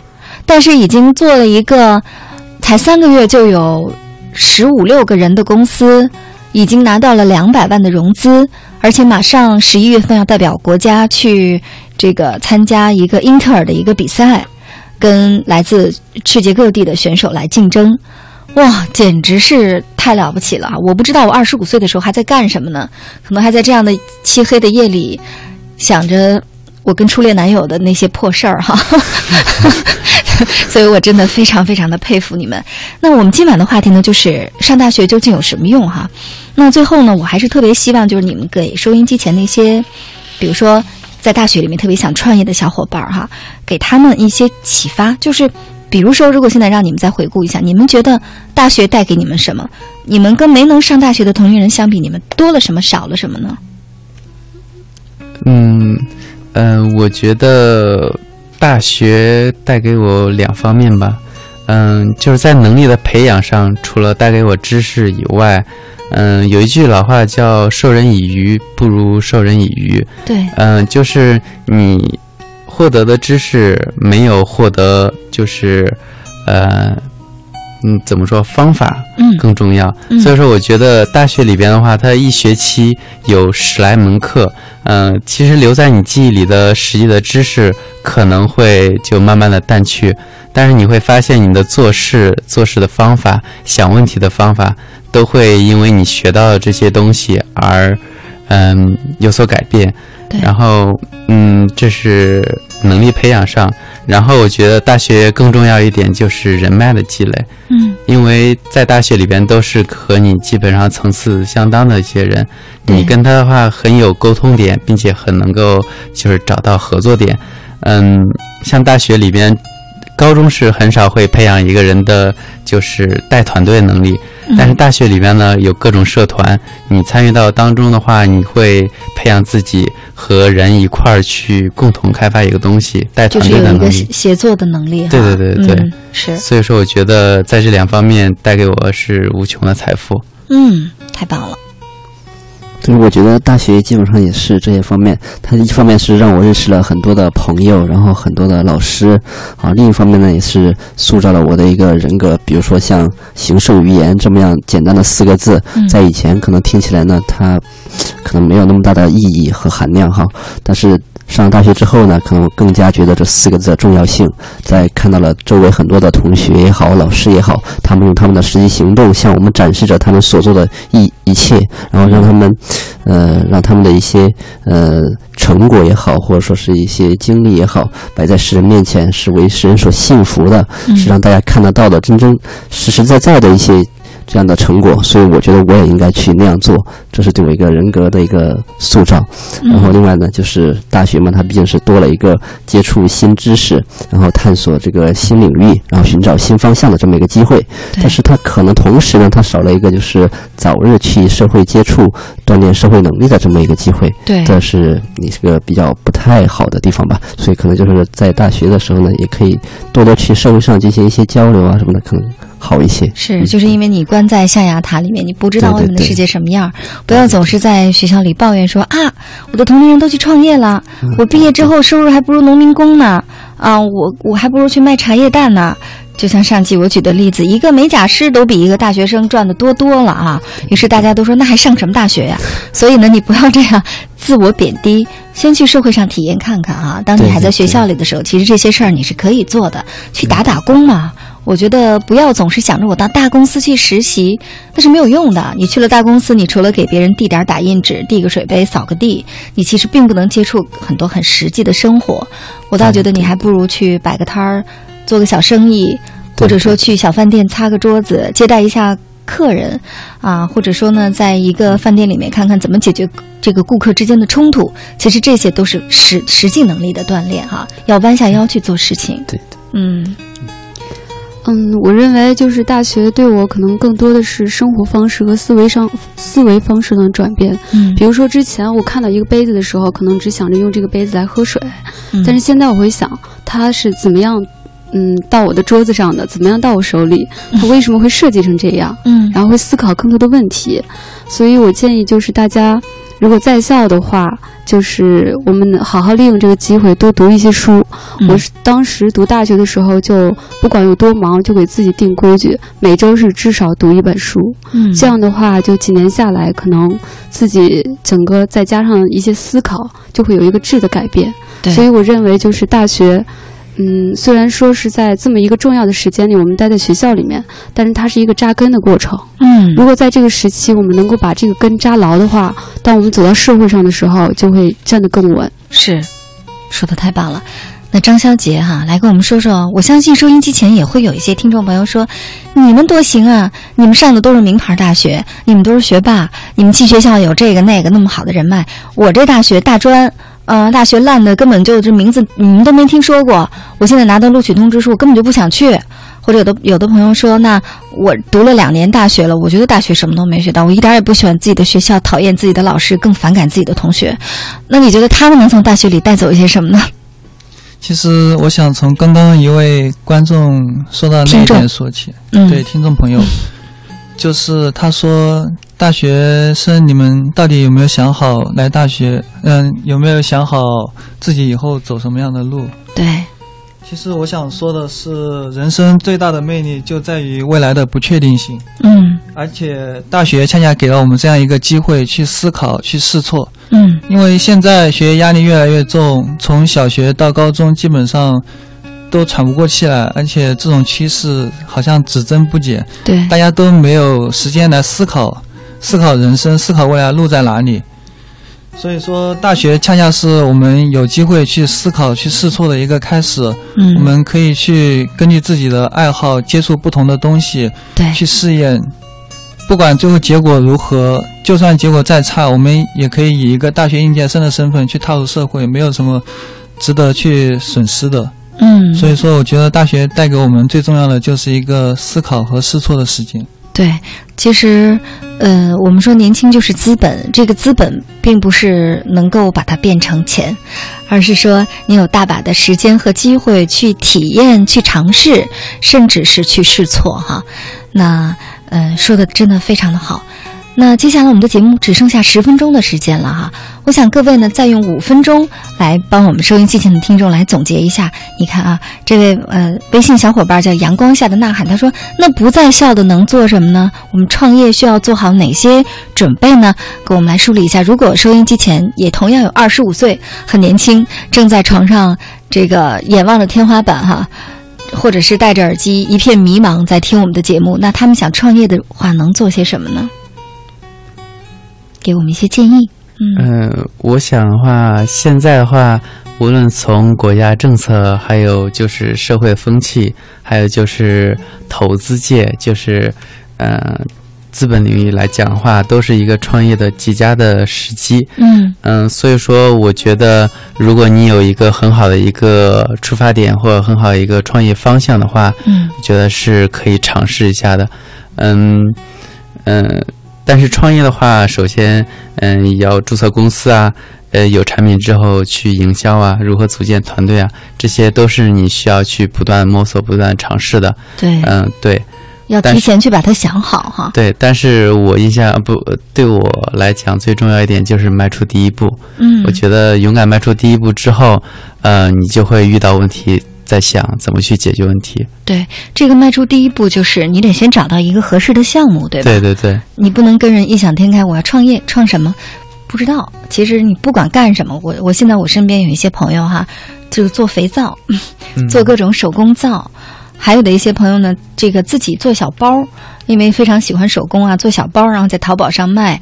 其实这些都还是属于非常小的小 case 的创业的小项目，但是你也可以想一想更多的，包括开个店，开个什么样的小店啊，还是说你就就在网上做一些什么事情？其实先有一个项目。有一个方向，这是特别重要的，而且要看到这个事情至少有三到五年的发展前景。嗯，因为刚刚说了第一步哈，我这里可能刚刚说刚好说到了第二步，就是我我想说的是，就是创业的话呢，遇到对的人可能是非常重要的一件事情。合伙人对，吧？就是要找嗯到正确的合伙人。是因为在创业的过程当中呢，团队难免会有分歧，或者也有一些就是不同意见的出现。其实这样虽然说是一件好事哈、就是可以有更多的新的 idea 进来，嗯但是呢，同样也是可能会导致整个团队破裂。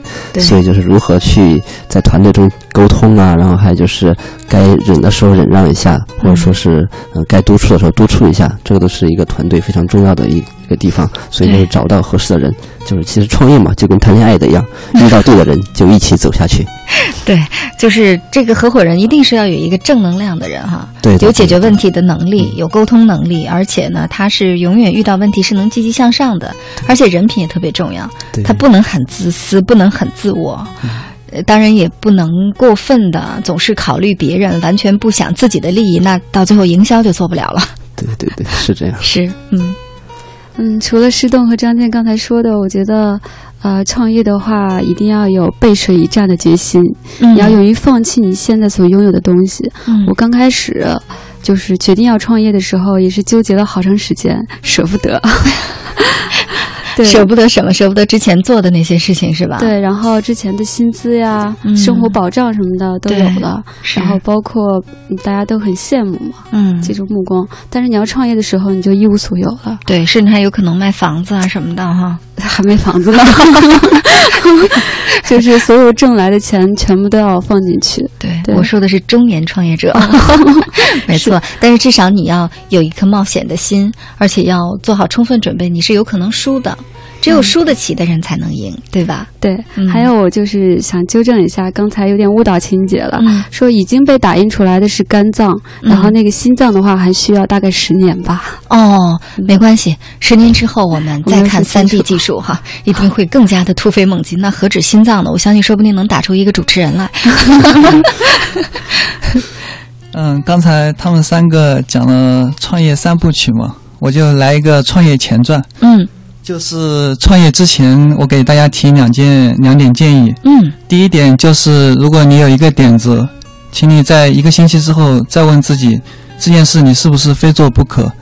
一个月后、三个月后，你再问自己这件事是不是非做不可？如果三个月以后你还有非常非常强烈的欲望去做这一件事，那就放手去做吧。嗯这是第一点。第二点就是，你有一个点子以后，你要不停的去试图说服你周围的人。当然，我这个建议的目的不是让你真的要说服每一个人，因为，嗯，老罗也说过嘛，不被嘲笑的梦想不不值得去实现。嗯我告诉大家这一点的目的是，让你在说服别人的过程中，不停的去说服自己，因为你说服别人的过程中，会不停的遇到别人的质疑，别人的反问。对你只有在这个过程中不停的坚定自己的信念，你才能在最后创业的路上坚定不移的走下去。嗯，是的，哎呀，说的太好了。我不知道收音机前正在听着节目的小伙伴儿有没有拿起笔来做一下记录哈。其实我们每一次节目呢，嗯，比如说别人会问我说你做什么节目的？我说做情感节目的。事实上，每一位嘉宾请到节目当中，我们最后发现我们聊的不是情感，是人生哈，甚至是我们如何活好这一生的一个很大的话题。可能我们今天的角度只是从创业开始，只是从我们如何从大学当中带走一些本领开始。但是我相信，如果收音机前的你是一个有心人的话，今天从节目当中收获的一定不止这些吧。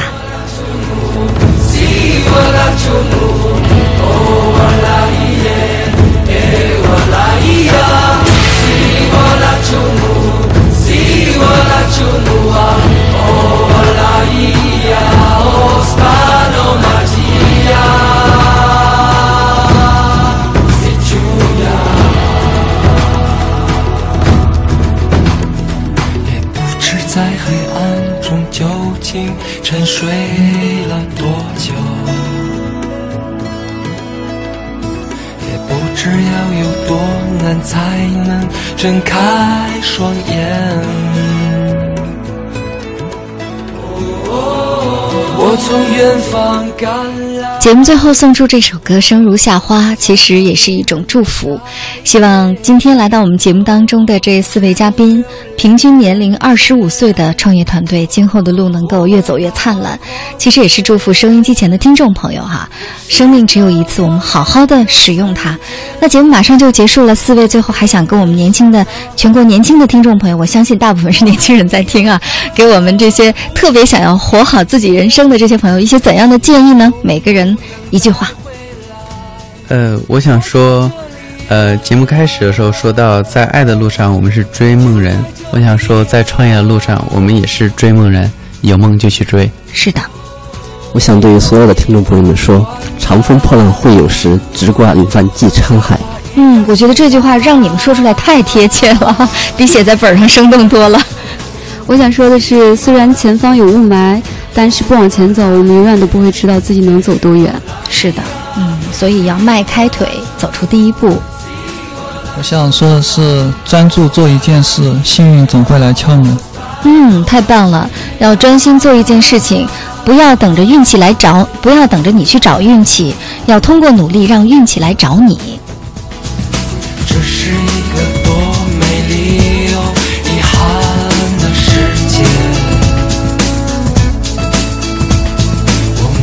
这样抱着笑着，还流着泪。